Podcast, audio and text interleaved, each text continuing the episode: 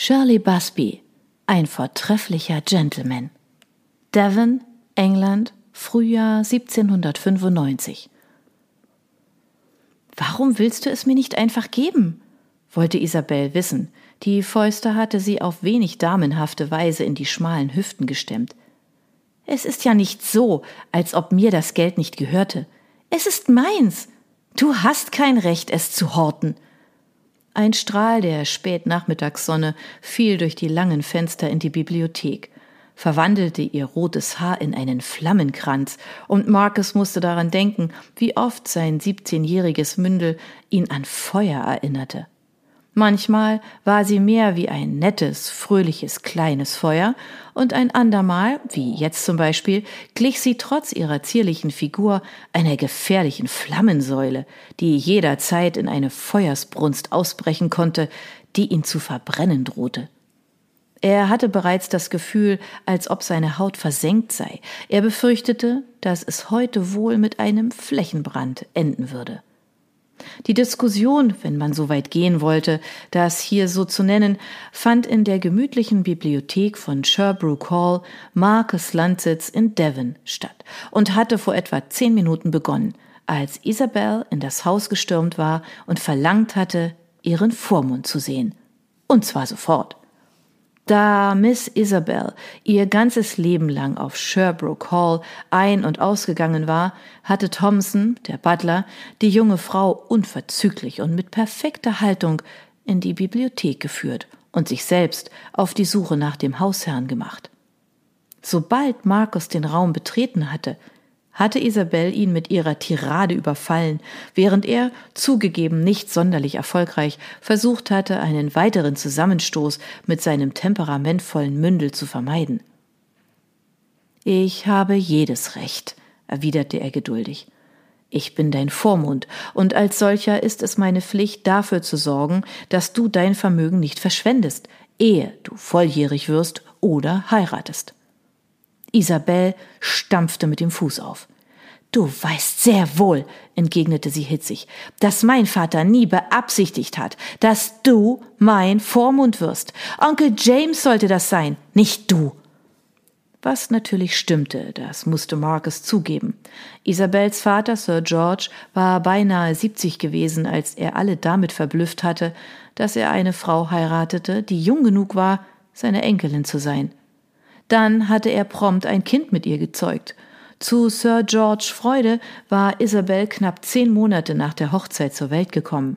Sein Tod im Alter von 80 Jahren, als Isabel gerade zehn war, war dagegen keine große Überraschung gewesen.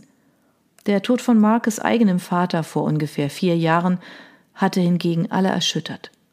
Mit 59 Jahren war der ältere Mr. Sherbrooke eines Abends bei bester Gesundheit zu Bett gegangen und am folgenden Morgen nicht wieder aufgewacht. Und noch immer benommen vor Trauer und unfähig zu glauben, dass es tatsächlich geschehen war, war Marcus Sherbrooke von seinem Notar mehrere Wochen später unterrichtet worden, dass er neben dem Vermögen und den Ländereien seines Vaters auch die Vormundschaft über Sir George einziges Kind geerbt hatte, die damals 13-jährige Isabel. Markus war entsetzt gewesen, da er wie alle in der Welt angenommen hatte, dass Sir George jüngerer Bruder James ihr Vormund werden würde. Doch dem war nicht so. Zu der Zeit, als das Dokument aufgesetzt worden war, hatte Sir George nicht den Eindruck gehabt, dass sein jüngerer Bruder, der ein Leben als eingefleischter Junggeselle in London führte, einen geeigneten Vormund für seine Tochter abgeben würde. Eine viel bessere Wahl wäre, hatte er gedacht, sein guter Freund und Nachbar Mr. Sherbrooke. Unseligerweise hatte Sir George nicht zwischen dem jüngeren und dem älteren Mr. Sherbrooke unterschieden und keinerlei weitergehende Vorkehrungen für den Fall von Mr. Sherbrooks Tod getroffen. Obwohl alle wussten, dass Sir George nie beabsichtigt hatte, dass der Sohn seines besten Freundes Isabels Vormund wurde, war genau das eingetreten. Selbst jetzt noch staunte Marcus ungläubig, wenn er daran dachte. Er war damals erst 23 Jahre alt gewesen. Was wusste er über die Vormundschaft über ein junges Mädchen? Nicht viel mehr, überlegte er mit leiser Belustigung, als ich jetzt weiß. Oh, Tu nicht so, als wüsstest du nicht, wovon ich spreche, erklärte Isabel, als er beharrlich schwieg. Du solltest nicht mein Vormund werden. Hm, das will ich einräumen, erwiderte Marcus. Aber da dein Vater vor seinem Tod keine anderen Bestimmungen für dein Wohlergehen hinterlassen hat und niemand ahnen konnte, dass mein Vater so unerwartet sterben würde, fürchte ich, sind wir beide miteinander geschlagen. Isabel zuckte die Achseln. Das weiß ich alles, und im Prinzip, räumte sie widerstrebend ein, während sie sich etwas zu beruhigen schien, bist du auch gar nicht so schlimm. Ich begreife nur einfach nicht, warum du so stur sein musst, ausgerechnet in dieser Angelegenheit. Schließlich verlange ich ja gar keine so hohe Summe. Dein neuer Zweispänner und das paar schöner Rappen, die du dir kürzlich gekauft hast, waren teurer als das, worum ich dich heute bitte. Ihre Augen wurden schmal. Und es ist mein Geld, nicht deins? Als Marcus weiter nichts sagte, fügte sie hinzu, es wäre auch nicht verschwendet.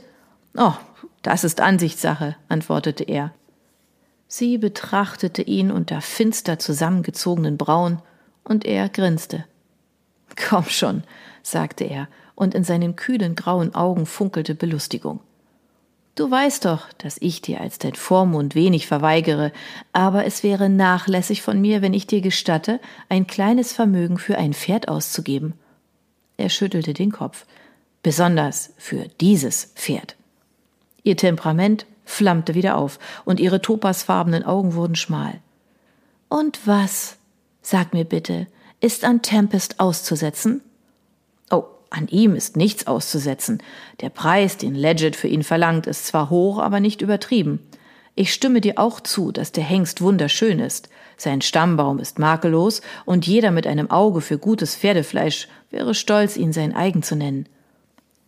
Ihre finstere Miene heiterte sich sogleich auf, und ein strahlendes Lächeln glitt über ihre schmalen, lebhaften Züge. Oh, Marcus, er ist doch wirklich ein prächtiger Hengst, nicht wahr? Marcus nickte, trotz allem von dem Lächeln behext. Ja, ist er. Sich zur Ordnung rufend, schob er nach, aber er ist nichts für dich.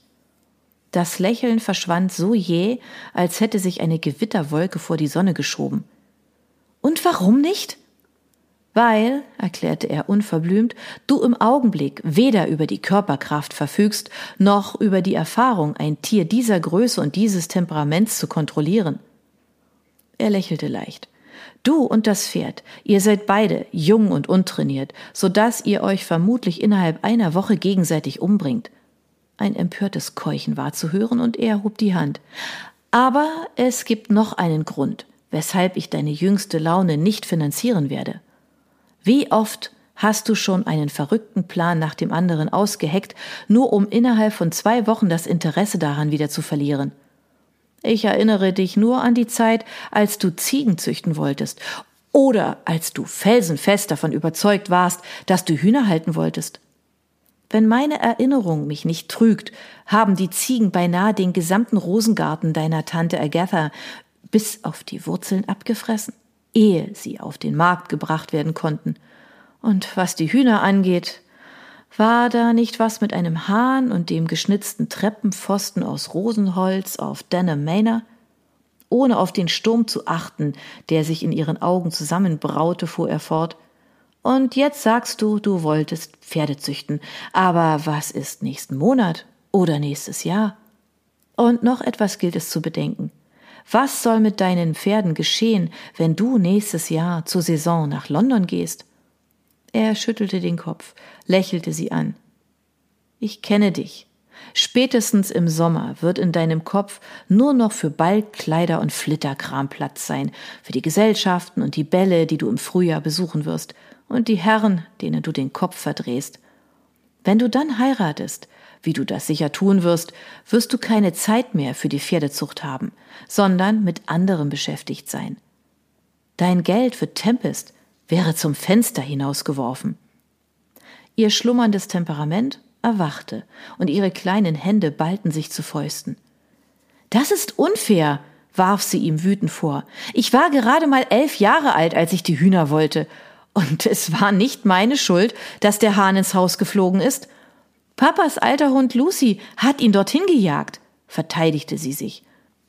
Es stimmt, die Ziegen haben Tante Agathas Rosen letzten Herbst abgefressen, aber es hat den Blumen nur gut getan. Dieses Jahr kann man nichts mehr davon sehen, was die Ziegen angerichtet haben. Die Rosen blühen einfach prächtig. Sogar Tante Agatha hat es gesagt. Sie warf ihm einen Blick voller Abneigung zu. Und es waren auch gar nicht alle Rosen, sondern nur ein paar. Marcus ignorierte diesen Ausbruch und sagte Ich möchte nur darauf hinweisen, dass du dir in der Vergangenheit nicht unbedingt den Ruf erworben hast, deine Schnapsideen zu Ende zu bringen. Woher soll ich wissen, dass Tempest und dein Vorhaben, Pferde zu züchten, nicht nur ein weiterer Fall von Ziegen in den Rosen und einem Hahn im Haus ist?